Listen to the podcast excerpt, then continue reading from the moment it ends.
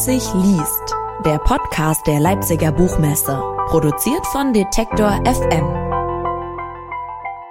Herzlich willkommen zu dieser Ausgabe des Leipzig liest Podcast. Mein Name ist Claudius Niesen und ich freue mich, dass wir Ihnen im Rahmen dieses Podcasts nun alle 14 Tage mit Gesprächen, Lesungen und Interviews die Zeit bis zur nächsten Ausgabe der Leipziger Buchmesse im März 2022 verkürzen dürfen. In dieser Episode präsentieren wir Ihnen ein Autorinnengespräch, das zu Leipzig liest extra im Grassi Museum in Leipzig aufgenommen wurde. Auf der Bühne haben der Kulturjournalist René Aguiga und die Autorin und Professorin für Kunstgeschichte Benedikt Savoy zusammengesessen. In diesem Gespräch geht es um Savoys aktuelles Buch mit dem Titel Afrikas Kampf um seine Kunst. Geschichte einer postkolonialen Niederlage. Guten Tag und guten Abend, ich darf Sie begrüßen. Es ist immer noch ungewohnt, Veranstaltungen ohne viel direktes Publikum zu machen, mit einer Kamera und an Bildschirmen, aber ich hoffe, dass ein möglichst warmes Willkommen an den Bildschirmen, wo Sie jetzt sitzen, ankommt durch diese Kamera. Ähm, ich grüße aus den Museen im Grassi in Leipzig, Leipzig der Stadt der Buchmesse wo in diesem Jahr, wie alle wissen, keine Buchmesse stattfindet, aber ein ähm, Programm namens Leipzig liest extra. Wir sprechen jetzt hier auch über ein Buch, äh, Afrikas Kampf um seine Kunst, Geschichte einer postkolonialen Niederlage. Und ich freue mich, äh, neben mir Benedikt Savoy begrüßen zu dürfen, die dieses Buch geschrieben hat. Veröffentlicht seit zwei Monaten eines der wichtigsten Sachbücher dieses Herbstes. Benedikt Savoy ähm, werden sehr viele Leute von Ihnen kennen, äh, denn sie steht seit einigen Jahren im Zentrum des Kampfes um Restitution, um die großen Debatten, ähm, wie unter welchen Umständen welche Kulturgüter aus vor allem dem subsaharischen Afrika zurückgegeben werden sollten. Äh, Kulturgüter, die heute in französischen, deutschen, englischen und vielen anderen europäischen Museen liegen. Ähm, Benedikt Savoy lehrt am Collège de France in Paris und an der Technischen Universität in ähm, Berlin. Äh, und diese beiden Lehrstühle, diese beiden ähm, Sitze ihres äh, wissenschaftlichen Arbeitens sind ganz sicherlich eine Voraussetzung oder ein Anlass dafür gewesen, dass Präsident Macron äh, Sie und Felwin Sarr aus dem Senegal gebeten hat, vor inzwischen bald vier Jahren, noch nicht ganz vier Jahren, Ende 2017, also Anfang 2018, äh, einen Bericht zu schreiben, der einschätzt, wie man das machen kann, restituieren. Ähm, erschienen ist der Bericht dann 2018 und 2019 auf Deutsch, wenn ich es richtig im Kopf habe. Ähm, ja, willkommen, sage ich mal, und ich freue mich aufs Gespräch. Ich freue mich auch sehr und äh, ja, guten Abend. Ähm, mein Name ist René Agiga, sage ich noch dazu, einfach der Vollständigkeit halber. Ähm, und einsteigen würde ich ganz gerne mit einer ganz kleinen Geschichte aus dem Nähkästchen. Ähm, Nähkästchen der Buchmesse, die keine Buchmesse ist. Zu so Buchmessen äh, gehört es nämlich, dass man sich immer wieder begegnet an verschiedenen Stellen. Und Benedikt Savoy und ich sind uns vorhin begegnet bei einem Gespräch über ein Buch namens Afrikas Kunst, äh, Kampf um seine Kunst. Und bei dem Gespräch habe ich gelernt, dass einer der Anlässe, sich mit diesem Thema dieses Buches zu beschäftigen, eine Bestürzung gewesen ist. Also nicht eine aus Neugier gemachte äh, Entdeckung oder langes, jahrzehntelanges Forschen oder äh, so, sondern ähm, diese negative Überraschung, eine Bestürzung. Und ähm, vielleicht würden Sie uns eingangs so ein bisschen erzählen, warum bestürzt? Das ja. erzähle ich gerne. Es war Bestürzung, Versteinerung, Schock äh, und äh, gleichzeitig elektrisiert sein. Und zwar äh, ist es so, dass wir im Rahmen dieses von Ihnen erwähnten Berichtes, den Felwin Sarr und ich für Emmanuel Macron schreiben sollten, äh, diese, dieser Bericht, die Arbeit daran hat acht Monate gedauert. Und es gab, ich würde sagen, insgesamt zwei ganz große Schlüsselerfahrungen. Die eine war eine körperliche Erfahrung, nämlich äh, die Erfahrung eines Sehens von Orten, an dem Objekte nicht mehr sind an einem Tag. Also äh, ein Palast in Abomey, das ist in der Republik Benin. Die Republik Benin ist nicht zu verwechseln mit dem Land, wo die Benin-Bronzen herkommen. Das ist aus Nigeria, aber Benin liegt neben Nigeria. Da waren wir an einem Donnerstagabend im Palast von Abomey und das ist äh, denkmalgeschützt und das sind leere Flure oder leere Gänge. Sehr schön, sehr eindrucksvoll, aber sehr leer.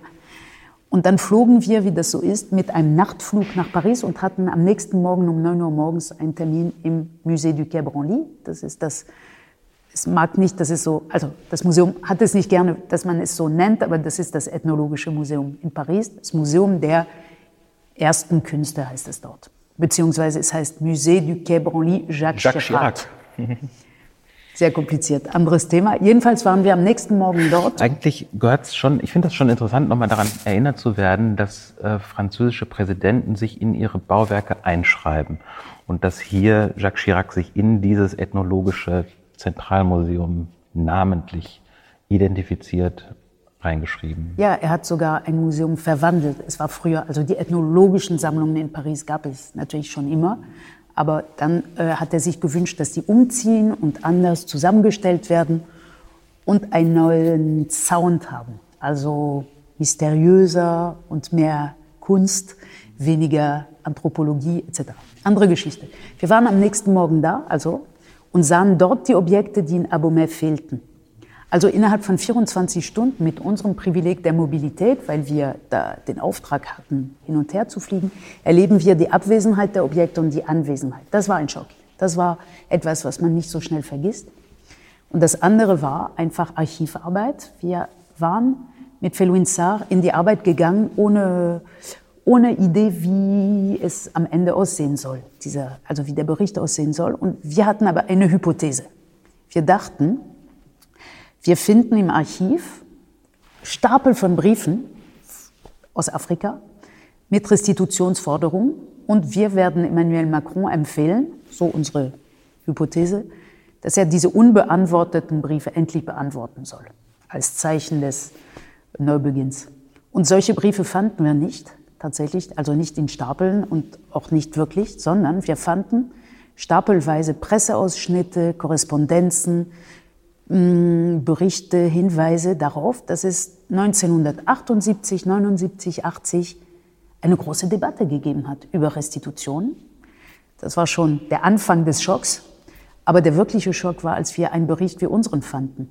Also viel kürzer, natürlich, aber auch von einem Wissenschaftler verantwortet, nämlich einem ehemaligen, damals ehemaligen pensionierten Louvre-Direktor, also ein sehr angesehener Museumsmann kein Anarchist mit einem Messer zwischen den Zähnen, sondern äh, jemand mit einer langen Karriere, der ähm, Universitätsprofessorinnen und Professoren, ein paar Kuratorinnen und Kuratoren um sich geschart hatte und zu dem Schluss gekommen war, wir müssen restituieren, das sei ein Akt, schreiben die, der Solidarität und der Fairness.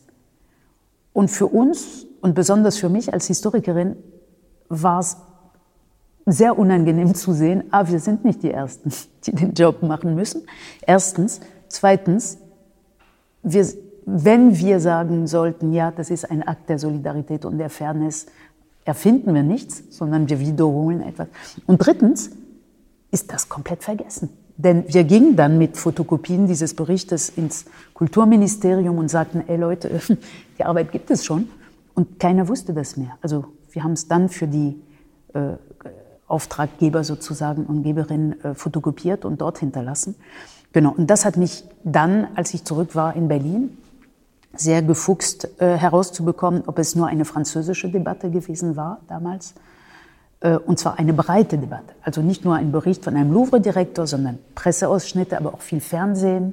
Im äh, Fernseharchiv in Frankreich findet man äh, sogar 20 Uhr Nachrichten mit dem Thema. Also und in den 70ern gibt es nur ein oder zwei Sender. Das bedeutet, Millionen von Franzosen oder von Menschen, die in, Franzo in Frankreich leben, damals haben solche Sendungen gesehen. So, und ich wollte wissen, ob es hier in Deutschland auch so war. Und hier, ich lebe in Berlin und in Berlin gibt es die sehr luxuriöse Situation, dass viele Archive öffentlich zugänglich sind äh, und sich auch als äh, Orte der Erinnerung, äh, der offenen Erinnerung verstehen. Zum Beispiel das politische Archiv des Auswärtigen Amtes, heute noch am Standort des Auswärtigen Amtes und dort fand ich wirklich äh, sehr schnell, ohne Schwierigkeiten, ganze Akten darüber, dass es in Deutschland genau die Debatte auch gegeben hat. Und dann ging es weiter im ZDF, im Archiv des Zweiten Deutschen Fernsehens gab es äh, Sendungen darüber und selbst äh, im ostdeutschen Fernsehen äh, gab es Sendungen zum Thema. Das heißt, ähm, das Thema war sehr präsent. Und das ist der Grund, warum ich dann, nachdem ich das Material hatte, dachte, jetzt muss ich das erzählen. Es ist wichtig, dass alle wissen, wir sind nicht die Ersten mit dieser Debatte, erstens. Und zweitens, die Handlungen bestimmter Protagonisten von damals ähneln wahnsinnig den Handlungen und Rhetoriken und der Argumente von heutigen und das sollte man auch wissen. Ja, vielleicht noch mal kurz zu diesem zu dieser Bestürzung. Für mich als Laien ist ja ist das komplett überraschend. Überraschend, dass Sie als fachliche Experten das nicht gewusst haben, dass die politischen Spitzen das nicht gewusst haben, dass es so eine Form von kollektiven Vergessen oder Gedächtnisschwund überhaupt ähm, geben kann. So haben Sie eine Erklärung dafür, dass das so verschüttet war? Aus dem Archivmaterial gewinnt man den Eindruck, dass manche Protagonisten von damals ein starkes Interesse daran hatte, hatten, dass äh, das Thema nicht fortgeführt wird. Also dass die Öffentlichkeit möglichst wenig davon erfährt und bald aufhört, sich dafür zu interessieren. Äh, ich glaube mich zu erinnern, dass ein Museumsdirektor aus Stuttgart äh, damals sagte, es, er ärgerte sich, dass eine junge grüne Abgeordnete äh, Frau Ulshöfer, äh, Waltraud, damals 30-jährig oder so in Stuttgart als grüne Abgeordnete, die Grünen waren gerade neu, äh, einen Brief an das Lindenmuseum schrieb, einen offenen Brief und, und sagte, ja, ihr müsst restituieren, Stuttgart ist voller Sachen, die wir in Baden-Württemberg nicht mehr haben wollen. Und er schrieb, es gibt in diesem Lande Leute, die ein Interesse haben, das Thema am Kochen zu, also die Suppe am Kochen zu halten. Und äh, er hatte dieses Interesse nicht. Und viele Museumsdirektoren hatten kein Interesse daran, dass die jüngere Generation oder überhaupt die Öffentlichkeit äh, sich damit befasst. Und sie haben es erfolgreich geschafft, dass das Thema von der Bildfläche verschwand.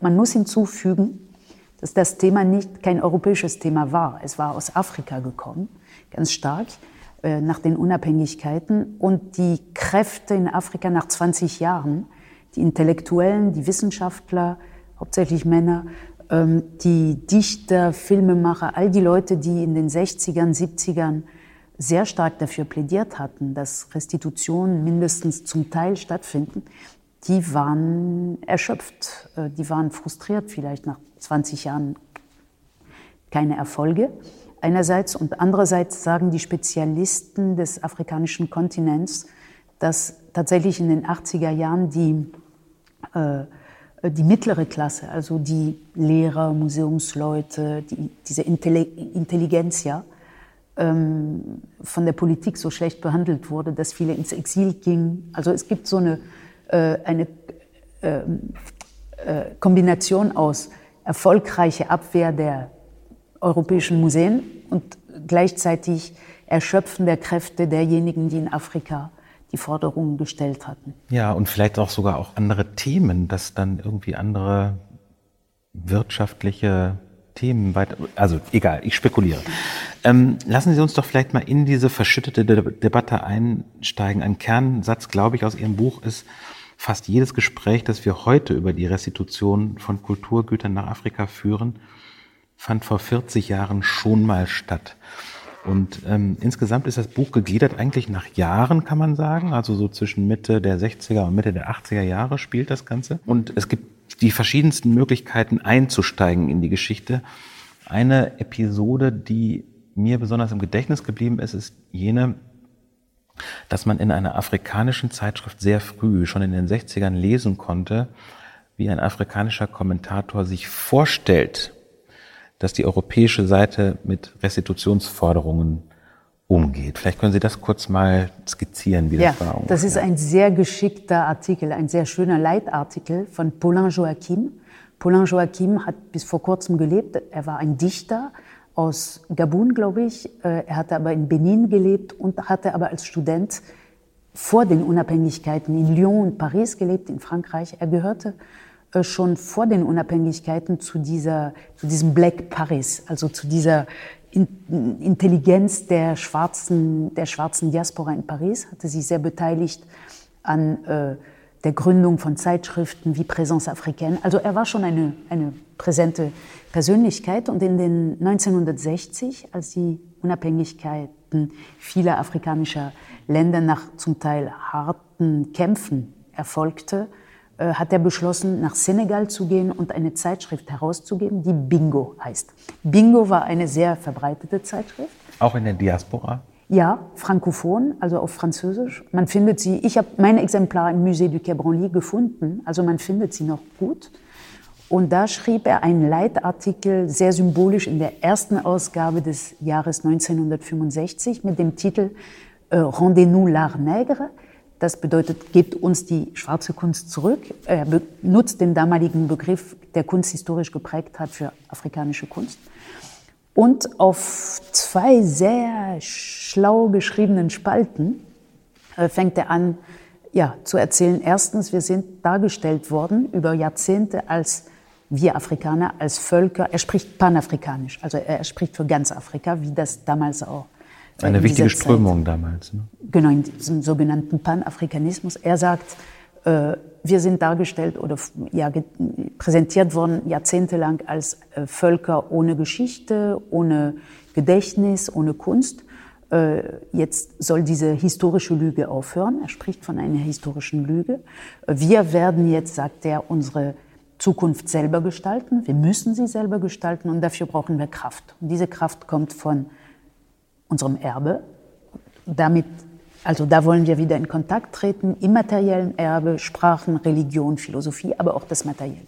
Das ist der erste, der Anfang des Artikels, der schon sehr stark ist. Er vergleicht auch Afrika mit Griechenland und sagt, Griechenland ist auch geplündert worden, wie wir. Und wir, Griechen und Afrikaner, gehören zum, zur universellen Kunstgeschichte. Und wir gehören auf die historische Bühne. Und sind Wiege der Menschheit. Und sind Wiege der Menschheit. Das sagt er zwar nicht, aber das ist zwischen den Zeilen klar. Äh, und stimmt ja auch historisch. Und im zweiten Absatz sagt er so, und jetzt weiß ich schon, was die Europäer sagen werden. Die werden sagen, wir haben es für euch gerettet, wäre das Zeug in Afrika geblieben, wäre es von den Termiten gefressen worden, ihr müsst uns dankbar sein.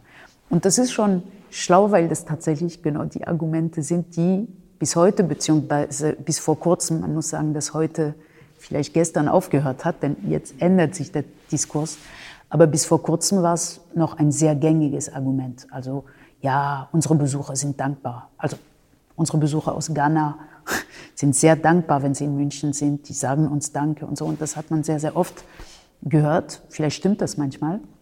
Äh, aber es ist auf jeden Fall eine rhetorische Formel, eine Figur, die, die er damals schon identifiziert hatte ja. und ironisiert hatte. Ja, also wie es heute ist, darauf kommen wir ganz sicher äh, später nochmal zu sprechen. Ich würde jetzt nur gerne noch mal ein bisschen besser verstehen oder rekonstruieren, wie die Debattenlage in den 20 Jahren war, die Sie hier untersuchen.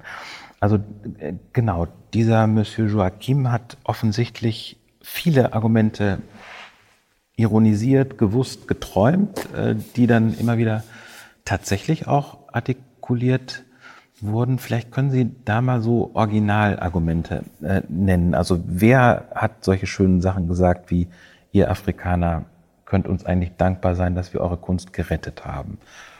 Ähm, Oder so richtig konkrete Spuren für einen Dialog mit euch Afrikanern ja, stimmt, gibt es nicht. Stimmt, ich habe jetzt eine zweite Person hier reingeholt, die gar nicht äh, in solchen... Die gibt es nicht, aber mhm. man findet eben in äh, Verwaltungsarchiven in Stuttgart, im Lindenmuseum zum Beispiel, Briefe von einem Museumsdirektor, Friedrich Kussmaul, äh, der als Experte auftritt, der äh, seiner Regierung gegenüber also, und dort steht sowas wie, die Afrikaner sollten uns dankbar sein. Also, und das ist vielleicht eine sehr bezeichnende Sache, dass es eben keinen Austausch gibt. Den, also man findet kaum einen Briefwechsel zwischen Stuttgart und Lagos. Und wenn man das findet, es gibt einen solchen Brief aus Lagos, da schreibt der Chef der Altertumsbehörde in Lagos, äh, Ekbo Eyo, ein sehr angesehener Archäologe, schreibt an Friedrich Kussmaul, äh, Herr Kussmaul, Sie erzählen Sachen über uns, die stimmen nicht. Und ich möchte Sie im Namen der guten museologischen Ethik bitten, aufzuhören damit. Also es gibt schon einen Austausch, aber die, das Sagen und die Ethik und die Moral ist, ist tatsächlich eher auf der afrikanischen Seite. Und das ist auch sehr spannend. Ja, ein, zwei andere Sachen, die sich mir so leicht erinnern lassen, sind, wir in Europa können dafür sorgen, dass die Gegenstände gut versorgt sind und gut klimatisiert sind und geschützt sind. In Afrika geht das nicht. Ja, und vieles weitere. In welchen, in welchen Briefwechseln ist denn sowas dann artikuliert worden? Also wenn es jetzt keine interkontinentalen Briefwechsel waren, also wie, wo wurde sowas geäußert? Ein anderer, anderer Punkt natürlich einfach die Behauptung, unsere Sammlungen sind sauber, die haben gar nichts zu tun mit afrikanischen Ländern.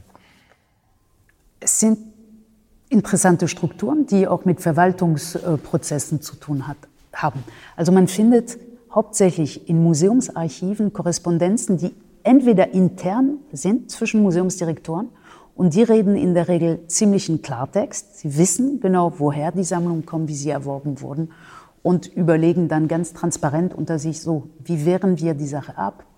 Äh, wie viel müssen wir eigentlich zurückgeben? Und wie sorgen wir dafür, dass keiner das erfährt, etc. Das ist einerseits dokumentiert und dann gibt es in denselben Archiven Briefe äh, in die Politik raus. Also die Politik, Auswärtiges Amt, fragt die Stiftung Preußischer Kulturbesitz, sagen Sie, haben Sie einen Beleg für jedes einzelne Stück, dass es legal erworben worden sind? Und die Antwort lautet, gut protokolliert, ja.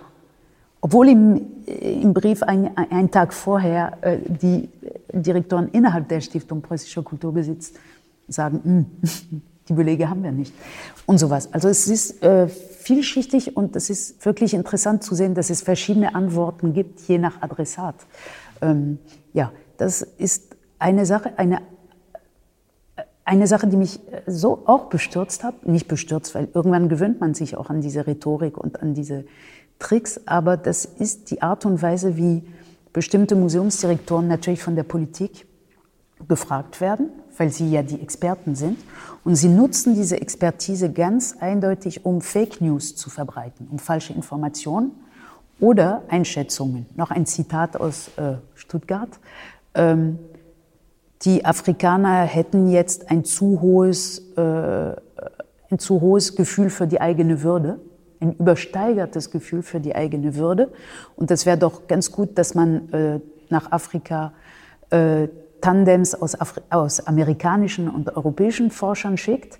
Die würden ähm, sich anschauen, was noch alles in Afrika liegt, so an Kunst.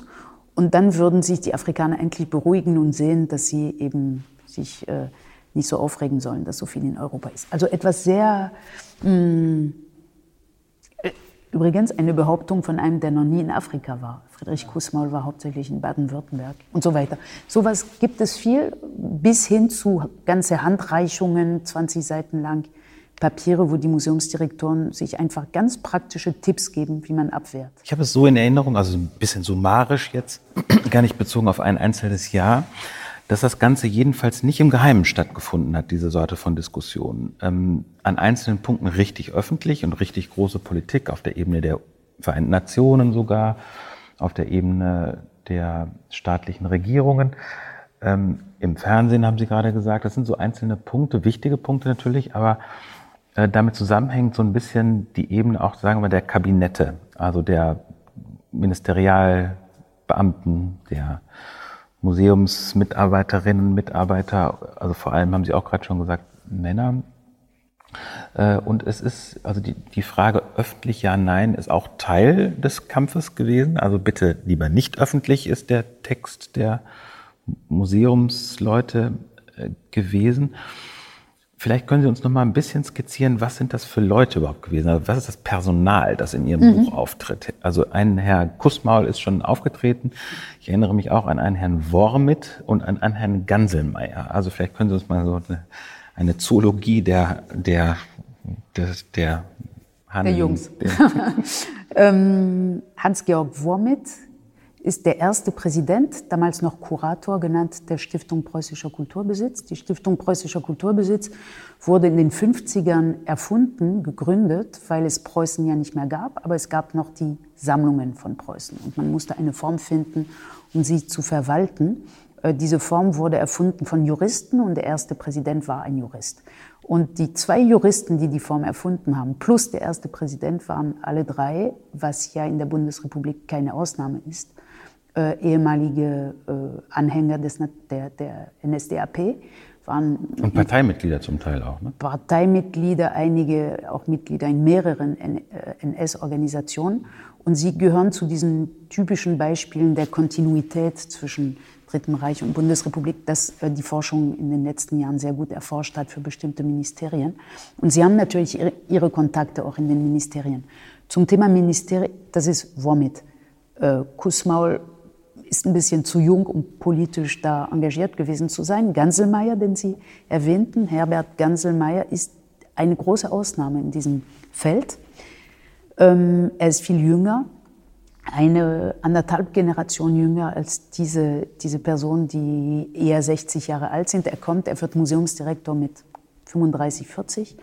Ähm, er hat selber in Afrika gelebt und er ist einer, der keine Gelegenheit verpasst, um viel laut und äh, zugespitzt in der Öffentlichkeit alles zu verplaudern, was in Gremien so äh, erzählt wurde. wird. Mhm. Äh, damit äh, macht er sich natürlich sehr unbeliebt. Äh, er verkündet sehr bald, dass Bremen, er leitet das Überseemuseum in Bremen, dass Bremen Objekte restituieren wird.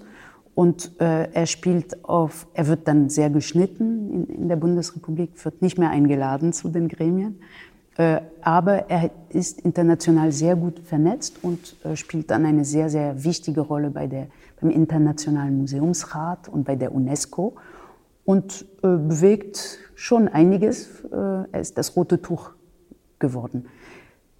So, das ist die Ebene der Museumsdirektoren, der hauptsächlichen Akteure, Stuttgart, Berlin und Bremen, mit Bremen als rotes Tuch aus deren Perspektive.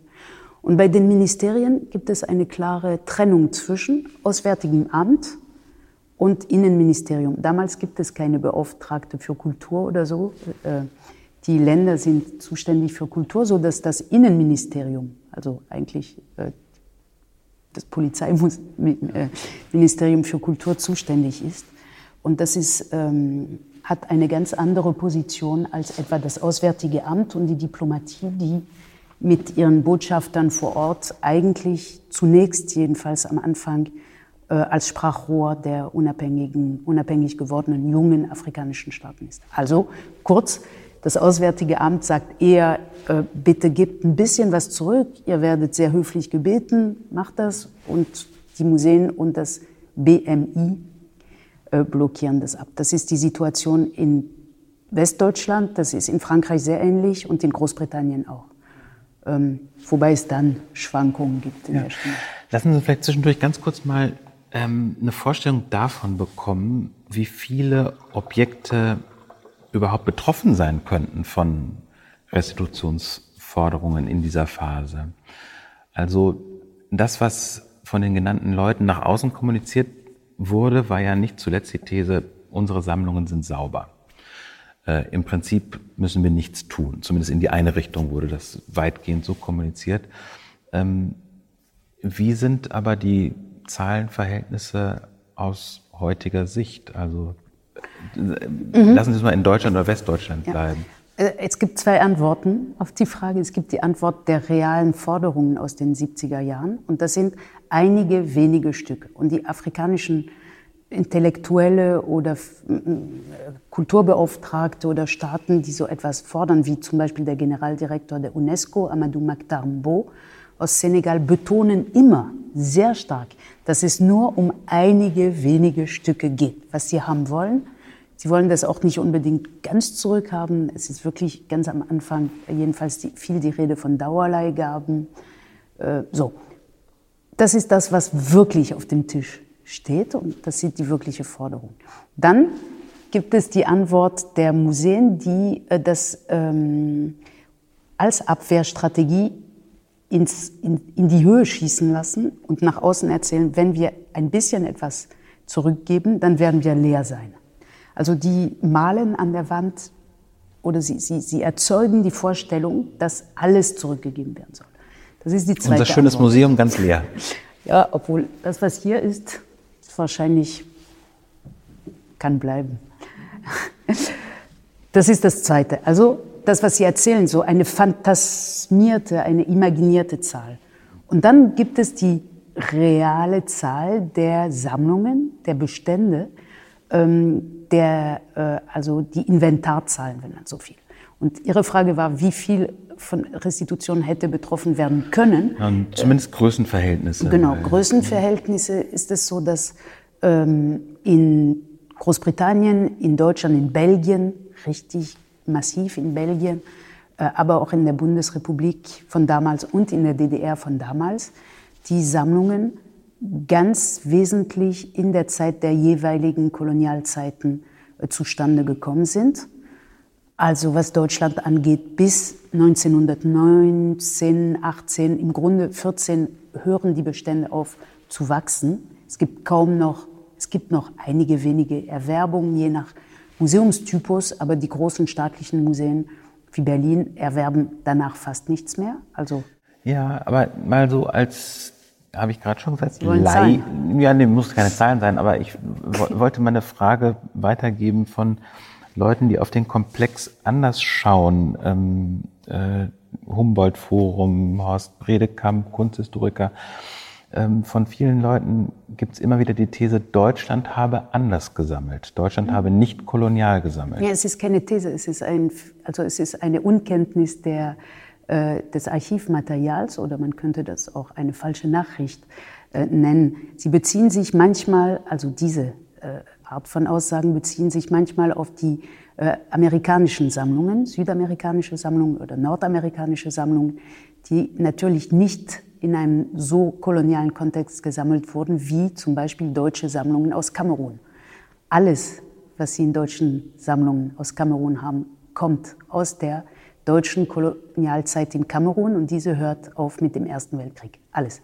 Danach kam kein, kaum ein Stück aus Kamerun noch in deutsche Sammlungen, weil Kamerun französisch und englisch geworden war. Und noch danach, 1960, wird noch ein bisschen etwas angekauft, aber es ist nicht mehr sehr, sehr viel. So, was Sie in deutschen Sammlungen haben, also Kamerun ist extrem präsent, dann sind die äh, Objekte aus dem aktuellen Namibia und Tansania auch nur aus der Zeit der jeweiligen Kolonialismen etc. Und die Zahlen, die Sie haben wollen, Berlin zum Beispiel äh, hat einen Anstieg seiner Sammlungen zwischen 1885, Beginn äh, der Aufteilung Afrikas und 1914 ein Anstieg um 800 Prozent. Äh, am Anfang, 1880, hat Berlin staatliche Museen, die aktuellen staatlichen Museen, 8000 Objekte und am Ende dieser, wie viele Jahre sind das? 30, 40, 30?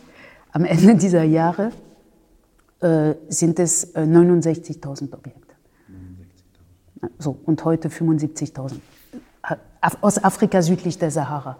Und in Frankreich ist es ähnlich, etc. etc. Das ist, äh, das ist ganz, das ist strukturell typisch und in Belgien, wenn Sie in Brüssel sind, wo es das berühmte Kongo-Museum gibt, ist auch fast alles bis 1960 gesammelt. Diese ähm, Behauptung, die ich gerade zitiert habe, in Deutschland sei damals zumindest im Wesentlichen nicht kolonial gesammelt, die Sie als Fake News ähm, bezeichnet haben, das weist darauf hin, dass die Debatte heute oder gestern, das ist, also sagen wir mal, bis vor kurzem, dass die ganz stark aufgeladen ist. Da sagt man jetzt, also geht es nicht unbedingt nur um unterschiedliche Meinungen oder Ansichten, sondern um extreme äh, äh, unterschiedliche Blicke auf Wirklichkeit und äh, es ist emotional stark aufgeladen. Das Thema Emotionalität spielt hier auch schon eine Rolle in der ersten Version ähm, äh, der, der Debatte und Ihre Darstellung und Überlegungen zum Thema Emotionalität und Öffentlichkeit versus sachlich und Expertenwissen oder so gehörte für mich persönlich zu den interessantesten Sachen in dem Buch. Ähm, wollen Sie das mal erzählen, wie das funktioniert? Also der, der, der, der Einsatz von Emotionalität in dieser Debatte. Hm. Das mache ich gleich, aber nicht, bevor ich gesagt habe, dass es nicht darum geht, unterschiedliche Blicke auf die Wirklichkeit zu haben, sondern es geht darum, es sind historische Fakten, harte Fakten. Das sind, man kann nicht Meinungen über Fakten haben. Es geht um Inventare, die einem klar machen, wie viele Straf, sogenannte Strafexpeditionen zu wie vielen Objekten geführt haben. Das sind harte historische dokumentierte Fakten. Es sind keine Meinungen. Dass, das, dass diese Fakten hohe Emotionen auslösen, Also, dass manche sie gar nicht, lieber gar nicht kennen wollen und deshalb sich äh, in andere Faktenlagen, imaginierte Faktenlagen bewegen, das ist tatsächlich der Fall. Aber die harte Faktenlage, die wird untersucht mittlerweile durch viele verschiedene Projekte. Die Museen selbst äh, arbeiten daran. In Berlin sind zum Beispiel ist äh, vor einigen Jahren ein großer Band über Tansania äh, erschienen, in dem sehr, sehr klar gemacht wurde, dass Tansania also dass im Rahmen von Kriegen etc. die Objekte kamen. Neulich hat, wenn wir ganz kurz den Blick weg von Afrika wenden, ähm, unser Historikerkollege Götz Ali äh, für die Südsee einen ähnlichen Befund gehabt. Äh, Dan Hicks in Oxford erforscht Strafexpeditionen in seinem Pitt Rivers Museum und wir an der Technischen Universität erforschen momentan die Spuren von sogenannten Strafexpeditionen in deutschen Museen. Und in Paris ist das so. Und das sind einfach Fakten und jeder Provenienzforscher, wie man sie nennt, und Provenienzforscherin kennt diese Fakten und weiß, dass sie hier liegen, in Kisten. Und das 19. Jahrhundert und das frühe 20. sind Jahrhunderte der Statistiken, der Dokumentation. Und damals waren die Jungs, die das begangen haben, auch stolz drauf. Das heißt, es gibt nicht nur die Archive in Kästen, sondern es gibt unzählige Publikationen, wo irgendwelche Haupt, wie heißen die, Hauptmann, Hauptmann so und so und äh, Hauptmänner, äh, Hauptleute, äh, wo sie sich rühmen und wo sie zum Beispiel im Jahrbuch oder in den amtlichen Mitteilungen der staatlichen Museen zu Berlin erzählen, dass sie ganze Haarfrisuren von Menschen am, am Schädel, von Lebenden, abge, äh, abrasiert haben und die dann auf Gipsfiguren gestellt haben. Und das erzählen sie ganz stolz und wie selten das ist und wie toll das ist. So, die, äh, die, die, die Wegnahme des großen Dinosauriers aus unserem Berliner Naturkundemuseum aus Tansania ist mit Dia-Vorträgen damals dokumentiert worden. Also zwei weiße Berliner kommandieren 200 äh, schwarze Männer und Frauen, die die Knochen auf dem Kopf bis zur Küste bringen. Und dann haben sie Dia-Vorträge gemacht und die Dias liegen da. So. Und auch darüber haben äh, hervorragende Kolleginnen und Kollegen geforscht und publiziert. Das ist die historische Faktenlage. Und das darf man nicht als Meinung. Das ist ähnlich wie bei der Klimageschichte. Ich muss ganz kurz sagen, ich habe nicht gesagt, dass das alles Meinungen wären. Oder nein, nein. vielleicht habe ich es falsch gesagt, das kann sein. Nein, nein, aber äh, vielleicht präge ähm, ich mich mit mir selbst auf. Nein, das es ist, ist sehr, sehr wichtig zu, äh, zu sagen, es gibt eine historische Faktenlage und die liegt vor. Und wir haben das Glück, dass die, das Archiv des Ethnologischen Museums in Berlin zum Beispiel nicht zerstört wurde im Zweiten Weltkrieg. Mega Glück, also liegt alles da. So, dann Emotionalität. Ähm, tatsächlich spielt eine, äh, eine, eine Rhetorik der Sachlichkeit eine ganz große Rolle bei den äh, Museumswissenschaftlern, die für sich in Anspruch nehmen, sachlich zu sein und die ähm, den anderen, den Restitutionsbefürworterinnen, da gibt es Frauen und Befürworter, äh, äh, vorwerfen, emotional zu sein. Und das kann man ganz wunderbar äh, rekonstruieren und sehen. Erstens äh, sagen sich diese Museumsdirektoren in ihren Handreichungen, Emotionalität ist unser Feind. Also es gibt Rubriken, die heißen Emotionalität. Und Emotionalität ist fast ein Synonym für Öffentlichkeit. Das heißt, deswegen wollen sie die Debatte, dass, dass die nicht in die Öffentlichkeit geht, weil die Öffentlichkeit der 70er Jahre nach 68 etc., in Westdeutschland jedenfalls, in England auch, ist sofort auf der Seite der afrikanischen Länder. Also wenn man sich Leserbriefe anguckt, auch gute äh, Artikel in der damaligen Süddeutschen Zeitung oder in der FAZ damals, viele von Journalistinnen, Doris Schmidt, Clara Menke heißen die, äh, sind, äh, äh sagen, äh, ja, da, da, fehlt was dort und wir müssen was tun. So. Und die kannten noch nicht mal Twitter. genau, und sie haben es schon durchschaut. Äh, so, das ist das eine. Und andererseits äh, ähm, geben sich diese Wissenschaftler in öffentlichen Tagungen äh, des Deutschen Museumsbundes oder so als die Sachlichen. Und sie sagen alle zwei Sätze, wir müssen, ich, also ich, meine Damen und Herren, ich werde jetzt einen Vortrag halten und hoffentlich wird der Vortrag ein Beitrag zur äh, Versachlichung der Debatte sein. Das sagen sie, aber gleichzeitig im selben Satz malen sie so furchtbare Sachen an die Wand, wie hätten wir das nicht weggenommen, wäre alles zerstört gewesen. Das ist doch total emotional. Das ist auch eine postfaktische Geschichte. Man weiß nicht, was passiert wäre.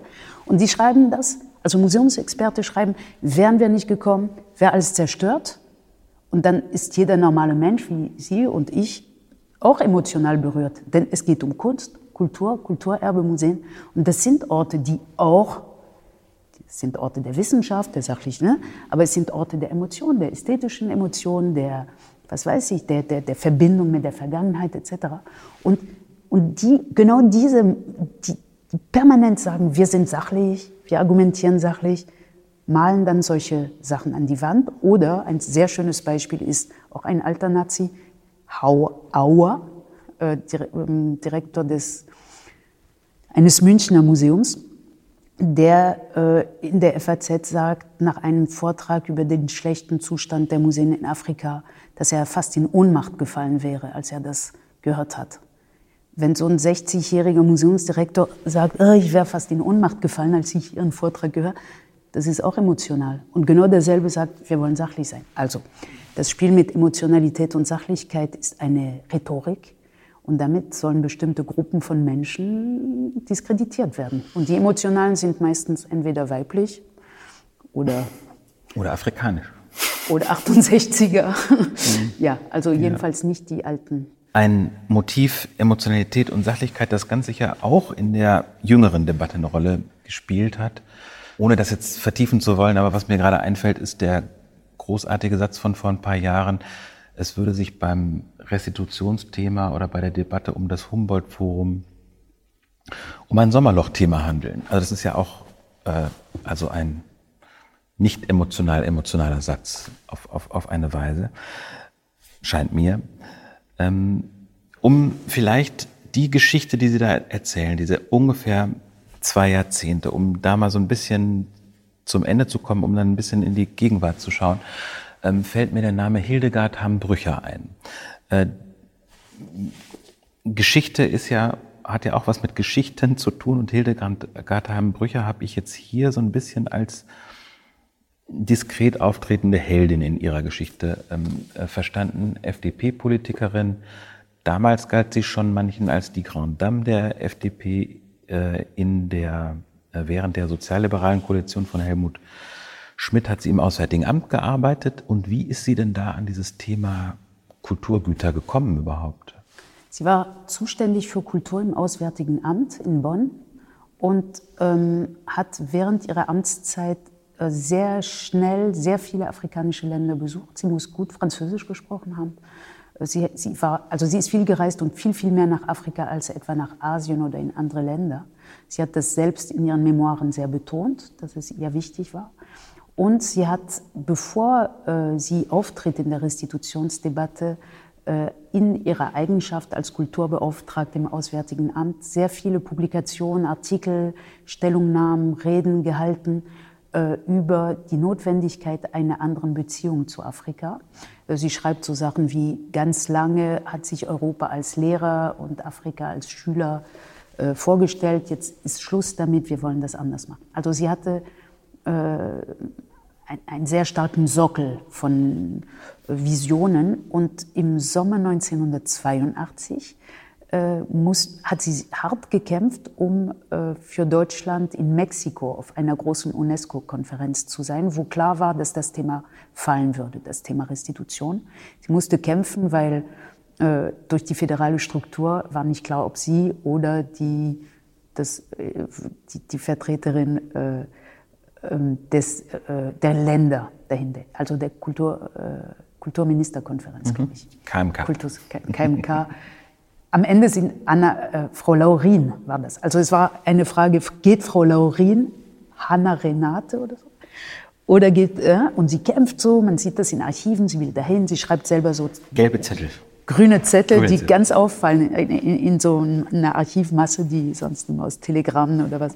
So, und sagt, ich will dahin, ich will dahin. Sie geht dahin mit ihrer Kollegin Laurin und kommt zurück und kaum ist sie gelandet. Das war eine sehr bewegte, sehr aufgeregte, große Konferenz, wo tatsächlich die Restitution als Thema kam. Nicht zuletzt, weil die Schauspielerin und Kulturministerin aus Griechenland, äh, Melina Mercouri, zum ersten Mal diese große Forderung nach der Rückgabe der Parthenon-Friese dort gehalten hat. Also große Rede von Griechenland, alle reden jetzt darüber. Das Thema war schon alt, aber und, an, und äh, Hildegard Hambrücher landet zurück in Bonn und gibt sofort ein Interview an die Süddeutsche und sagt, wir werden restituieren. Äh, und das war nicht abgesprochen mit ihrer Verwaltung. Es war sehr mutig. Und man sieht in den zwei, drei, vier Tagen später danach, dass sie versucht, über die Filiale des Auswärtigen Amtes in Westberlin Infos zu bekommen über das Völkerkund über das Ethnologische Museum in Dahlem, äh, was man so restituieren könnte. Und dann kam es aber sehr bald im September dazu, dass sie nicht mehr in der, der, äh, in der Regierung war. Es gab, äh, dann kommt Helmut Kohl, also die, es gab ein Misstrauenvotum. Mhm. Und dann ist sie nicht mehr da und spielt keine Rolle mehr. Und damit ist das Thema auch weg. Dann das Thema ist weg, aber weil wir hier in Leipzig sind und wenn wir noch ein bisschen Zeit haben, dürfen wir nicht versäumen zu erzählen, dass auch in der DDR dieselben Gedanken äh, äh, eine Rolle gespielt haben. Ähm, 85, also am Ende dieser Periode, äh, veranstaltete das Pergamon-Museum in Ostberlin eine große Ausstellung oder hatte zu Gast eine große Ausstellung aus Lagos, aus Nigeria. Ähm, ein großer Erfolg. Darüber gibt es auch Fernsehsendungen, super spannend. Äh, und das war sozusagen die erste Ausstellung aus Nigeria, die die Museumsinsel sozusagen äh, äh, gastieren lassen durfte. Es muss eine schöne Sache gewesen sein. Und wenn wir an die Gegenwart denken und hören, dass das Humboldt-Forum, wenn alles gut geht, irgendwann solche Ausstellungen zu Gast haben könnte, ist das natürlich alles schon geschehen. Und zwar in der, in der, in der mittlerweile unbeliebten DDR, ja, aber es war schon so. Und ja, Sie haben mir gerade das Buch gereicht. Da müssen wir noch ein bisschen zurück in die Vergangenheit gehen. Aber tatsächlich äh, gab es in der DDR zunächst in, in den frühen 70ern auch diesen Stolz, hier Benin-Bronzen zu haben, einen so großen Stolz, dass selbst eine Briefmarke äh, äh gedruckt wurde, VEB Deutsche Wertpapierdruckerei. Äh, und da geht es um ein Stück, das heute im Grassi-Museum ist, also hier, damals Völkerkundemuseum genannt, eine sogenannte äh, Benin-Bronze. Hier steht Gedenkkopf im Udo-Stil, glaube ich. Oder auch nicht, das steht in der Datenbank des Museums und ich zeige die Briefmarke. Briefmarken sind immer sehr klein. Klein, aber auch immer sehr äh, bezeichnend für die Art und Weise, wie eine Nation, ob es Frankreich ist, die DDR oder sonst was, sich gerne präsentiert. Und das sind Bilder, die zirkulieren wahnsinnig. So eine Briefmarke hat jedes Kind dann möglicherweise in der Hand gehabt. Also das spielte hier auch eine Rolle und die Überlegungen über mögliche Restitution äh, liefen auch hier äh, in der DDR, also auch in Leipzig, natürlich, weil Leipzig solche Sammlungen hatte. Und heute ist es ja nicht anders. Jetzt spielt Leipzig in diesen äh, Gedanken, äh, also in diesen Plänen für Restitution nach Nigeria auch eine zentrale Rolle. Es gibt ja verschiedene Arten, Geschichte zu schreiben. Als ich das gelesen habe, hatte ich das Gefühl, okay, da wird jetzt so das, was wir jetzt gerade an Debatte erleben, erzählt, versetzt über 40, 50 Jahre später. Ich kann unsere Gegenwart gespiegelt in dieser Vergangenheit sehen jedes Gespräch, das wir jetzt führen, ist damals schon mal geführt worden. Durch ihre Randkapitel und durch einiges ihrer öffentlichen Arbeit ansonsten weiß man, dass sie sich nicht wünschen können, oder ich frage das jetzt auch, sie können sich nicht wünschen, dass es so ausgeht wie die Geschichte damals. Hildegard Hambrücher verschwindet und das Thema verschwindet. Verstehe ich das richtig oder verstehe ich das falsch? Nee, Sie verstehen das richtig. Ähm, mein Gefühl äh, beim Arbeiten, es ist kein Gefühl. Erstens gibt es äh, ein Buch, das mich sehr inspiriert hat von einem amerikanischen Journalisten der New York Times, Nathanael Rich, der äh, äh, die Klimadebatte der 70er rekonstruiert hat und gezeigt hat, wie damals schon fast alle Entscheidungen richtig getroffen worden wären und dass bestimmte Lobbygruppen das verhindert haben. Mit dem Ergebnis, dass wir heute diese Debatte oder diese Situation wieder äh, in den Griff bekommen müssen.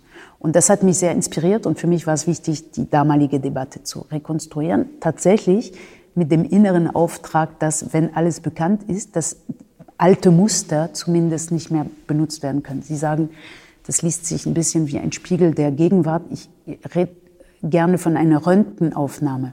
Also dass dass unsere Gegenwart eine Art Körper ist, unsere gesellschaftliche Verfass Verfassung und ein Körper sieht sich in der Regel nie wirklich. Und plötzlich hat man, sieht man den Knochenbau des Körpers und versteht, aha, warum gibt es hier ein Geschwülst und warum äh, hat der Mund hier kein, keine Möglichkeit zu sprechen. Das wird deutlich. Das ist das eine. Und das andere ist, dass äh, durch diese Versteinerung äh, oder Bestürzung, die Sie am Anfang erwähnt haben, ähm, ich, das klingt vielleicht, ich weiß nicht, was das für eine, für eine innere Verfassung ist, aber ich hatte das Bedürfnis, dass unsere Kinder, also nicht unsere konkreten Kinder, sondern die Kinder von heute, äh, dass, dass sie das nicht in 40 Jahren noch einmal machen müssen. Also ich hatte ein Verantwortungsbewusstsein und dachte, okay, die Generation oder anderthalb Generationen vor uns haben dafür gesorgt, dass sie in Rente gehen und das Thema möglichst, die Erwachsenen von damals, das äh, Thema möglichst nicht rausgeht in den Museen. Und wir Erwachsene von heute, finde ich, haben die Verantwortung, äh, dass wir das klären jetzt und nicht noch einmal weiterschieben auf die nächste Generation.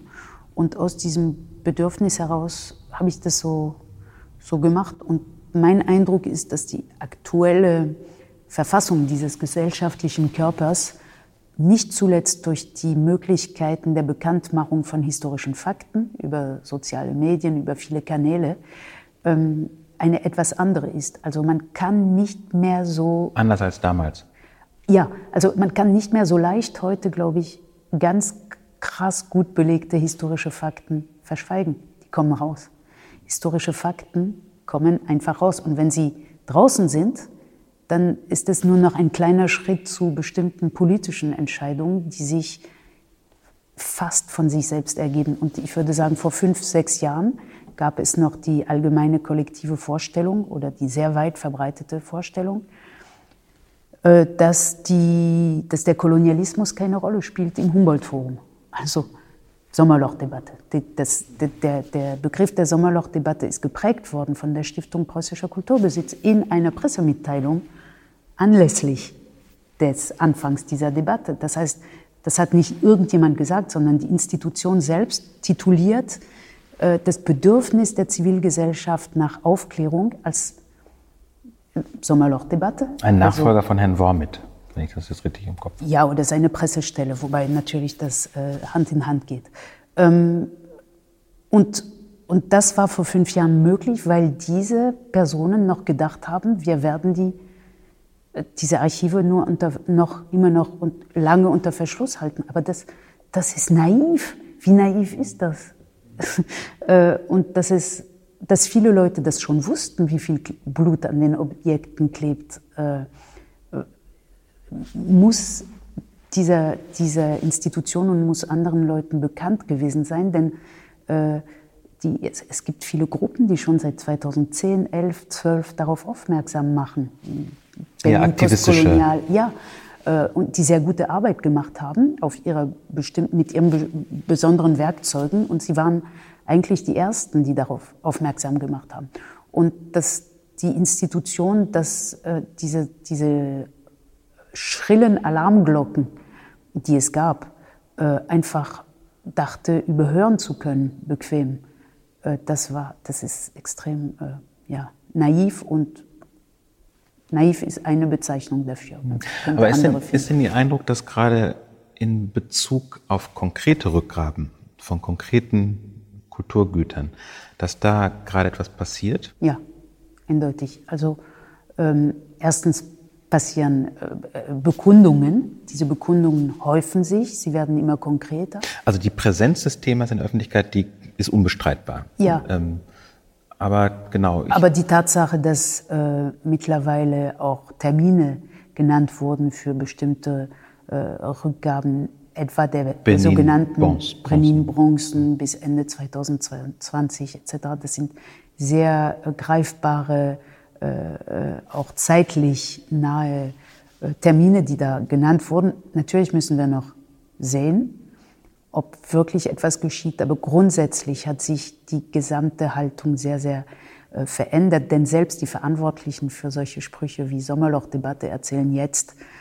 äh, zur Überraschung aller, dass sie es noch nie anders wollten, als zu restituieren etc. Also man merkt eine tiefe Veränderung der Neurone Äh, und wie sieht das in anderen Ländern aus? Also was ich, wie gesagt, ich stecke da jetzt ja nicht so drin, aber was ich mitbekomme, ist, dass es in Frankreich natürlich ein zentrales Thema ist, in Großbritannien, aber was ist mit einem Land wie den Niederlanden zum Beispiel oder Belgien, weiß ich auch gar nicht. Also in Frankreich ist das ein zentrales Thema, aber kein gesellschaftliches Thema. Das ist ein Thema, das äh, von Emmanuel Macron auf seine Agenda gesetzt wurde.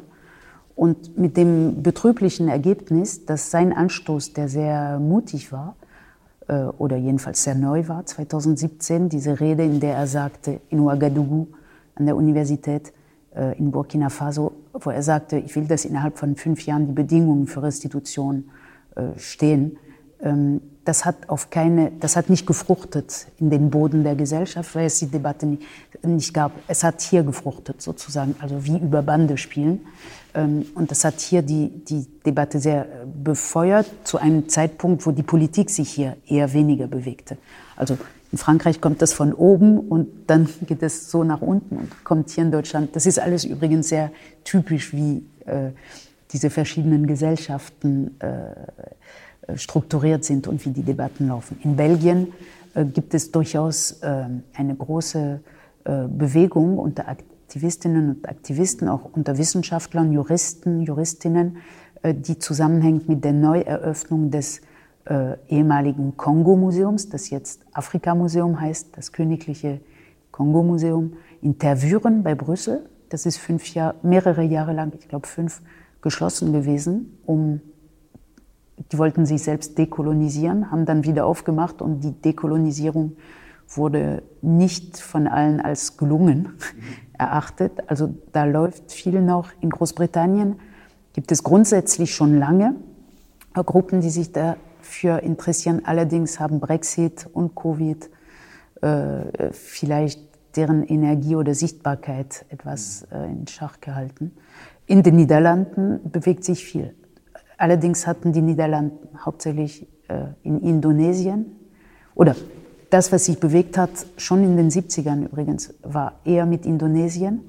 Ähm, und jetzt vor kurzem haben die Niederlande eine, ja, eine Erklärung verfasst, in der äh, die Museen, äh, in der steht, dass sie, wenn Forderungen kommen, dass sie zurückgeben würden. Also sehr, klingt sehr unkompliziert, auch sehr niederländisch irgendwie. Wir sind gespannt. Ähm, jetzt betreiben Sie diese Arbeit als Französin, als Deutsche oder als Französin, die in Deutschland lebt oder so, aber nicht als jemand, die ähm, ähm, aus Nigeria spricht oder aus Benin spricht oder so. Aber Sie haben natürlich verschiedene afrikanische Länder in den letzten Jahren auch nochmal neu kennenlernen können. Ähm, was sind denn Ihre Erfahrungen mit einzelnen Kolleginnen und Kollegen äh, aus afrikanischen Ländern. Ist das für die in der gleichen Weise wichtig wie ähm, in dem Kollegenkreis, in dem Sie arbeiten? Oder ist das, also ich meine, oder ist das anders? Es muss anders sein, aber mich interessiert inwiefern anders. Hm. Es ist eine schwierige Frage. Ich beantworte die erste Hälfte, ob ich als Französin oder Deutsche daran arbeite. Also von mir aus würde ich sagen, das spielt keine Rolle, sondern ich arbeite äh, daran, wie jemand, das, der die ein Werkzeug hat, ein Werkzeug der Archivarbeit. Und ich habe das Glück, in einer Gegend zu wohnen, wo es Archive gibt, die zugänglich sind. Und dann gehe ich hin und mit meinem Werkzeug, das ist zum Teil mein Telefon, weil mittlerweile viele Archive sich also ihre Bestände fotografieren lassen, wie zum Beispiel das Geheime Staatsarchiv Preußischer Kulturbesitz in Berlin, das da sehr fortschrittlich ist. So, und mein Handwerk, mein Werkzeug, mein Beruf, mein Job und mein Auftrag, mein innerer Auftrag ist, in Archive zu gehen und historisch belegte Fakten publik zu machen. Ich bin nicht die Einzige, wir sind einige. Das ist der Job eines Historikers oder einer Historikerin. Was ich ähm, im Gespräch mit afrikanischen Kolleginnen und Kollegen erfahren habe, ist ähm, hauptsächlich, und hier beantworte ich auch nur aus meiner Perspektive, dass mich erschüttert hat, dass ich bis zur Hälfte meines Lebens als Französin in, äh, hier leben konnte, ohne eine blasse Vorstellung davon zu haben, was Afrika überhaupt ist. Wie die Länder heißen, wo sie liegen, etc. Ich habe äh, in Frankreich äh, mein Abitur gemacht. Dort war der, im letzten, im Abschlussjahr Abitur das Thema Dekolonisierung. Also das hatten wir vielleicht drei Wochen in der Schule. Immerhin. Immerhin, aber wir hatten Kolonisierung nicht. Das heißt, sie machen mit 17 Jahren drei Wochen lang Dekolonisierung, aber sie wissen nicht, dass es früher die Kolonisierung gegeben hat, etc.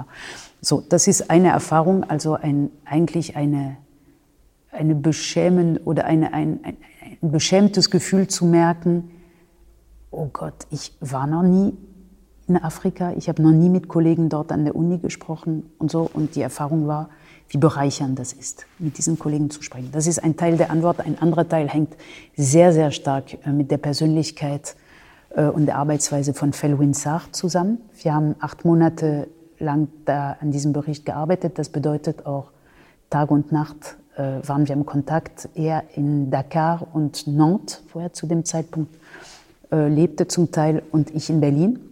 Also, und mit vielen Treffen, aber so. Äh, und die Arbeit und die Reisen äh, und die Gespräche, die ich das Glück hatte, mit Felwin Sarr zu erleben, waren äh, grundsätzlich verändernd. Das heißt, ähm, ich, ich, ich habe viel gelernt, auch über den Umgang miteinander, über ähm, die Situiertheit, also wer spricht wann, in welchem Zusammenhang und was fühlt sich gut an und was nicht. All diese Sachen, die eher atmosphärischer Art sind, aber sehr, sehr stark äh, zur Debatte äh, gehören, habe ich im, im, im, Gespräch mit Felwin oder in der Beobachtung auch seines, äh, seine Art zu arbeiten gelernt. Und das, ist, das hat mich sehr verändert, muss ich sagen. Und ja, die Freundschaft oder aus der Zusammenarbeit ist eine Freundschaft geworden. Und ich glaube, das ist eine sehr ähm, dauerhafte äh, Verbindung, die wir jetzt dadurch haben, intellektuelle Verbindung. Mhm. Bevor ich jetzt so mit meinem letzten Punkt käme, müsste ich noch, würde ich gerne noch was Technisches ähm, Richtung YouTube sagen.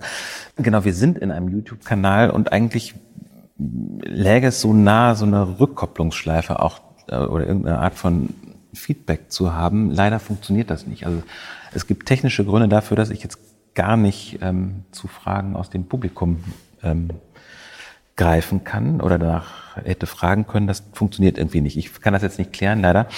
Weshalb ich jetzt als letztes Thema anbieten würde, die Frage ähm, Museen. Es gibt immer, also das können Sie sich als Kunsthistoriker nicht vorstellen, das können sich Museumsmenschen nicht vorstellen, aber es gibt Leute, die gehen nie ins Museum.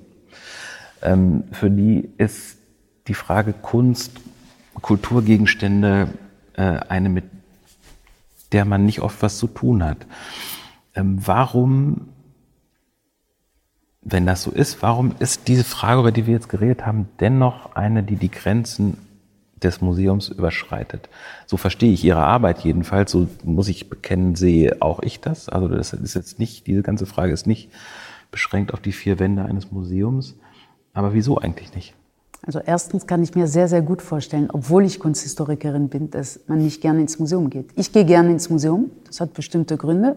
Ich gehe auch nicht, ich gehe, ist egal, äh, aber ich kann mir sehr, sehr gut vorstellen, ich habe eigene Kinder, die, für die ein Museum ein Ort ist, wo man nicht spontan hingehen würde, wenn man gefragt wird äh, und so weiter. Also ich kann es mir sehr gut vorstellen. Warum dieses Thema äh, die, die, die Räumlichkeiten eines Museums sprengt, hat, glaube ich, damit zu tun, dass Museen erstens die einzigen Orte sind in unseren Städten, die begehbare äh, Archive, begehbare, greifbare Archive dieser Zeit sind. Wenn Sie in die Oper gehen, in die Uni, in ein Gericht, erleben Sie nicht Geschichte. Wenn Sie in ein Museum gehen, äh, das Museum ist begehbare Geschichte und im Fall der sogenannten Völkerkundemuseen, ethnologischen Museen, Weltmuseen, wie sie jetzt heißen, alle, ähm, ist das die Geschichte des Kolonialismus, die hier präsentiert wird. Das ist der zweite Teil der Antwort. Museen sind Orte der Monstration, sie zeigen, äh, also der Exposition, sich exponieren heißt auch sich exponieren, also sich auch äh, gefährden.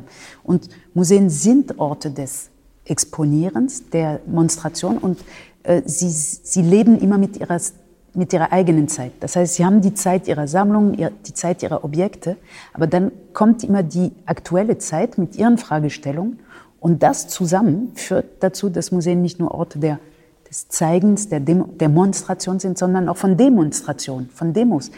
So. Und ich habe sehr oft gehört in letzter Zeit, auch heute, vorhin, von Menschen, die sagen, ich war noch nie in einem ethnologischen Museum, ich fand das furchtbar, aber jetzt gehe ich hin. Jetzt interessiert mich das.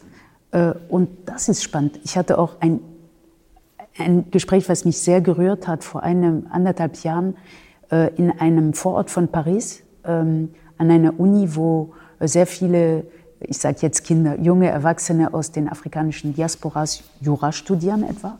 Und habe einen Vortrag gehalten und danach war eine sehr äh, oft wiederholte Frage, ja, das Musée du Quai Branly, ich war noch nie da, und jetzt hätte ich Lust hinzugehen, aber das macht man nicht, oder? Also weil, ah, weil das ein Ort dass ist, an so verfemt sein könnte oder so. Genau. Und das war nicht interessant. Also das war plötzlich so, ich war noch nie da, jetzt hätte ich schon Lust, aber darf ich hingehen, wenn das schon so ein Ort des Kolonialismus ist?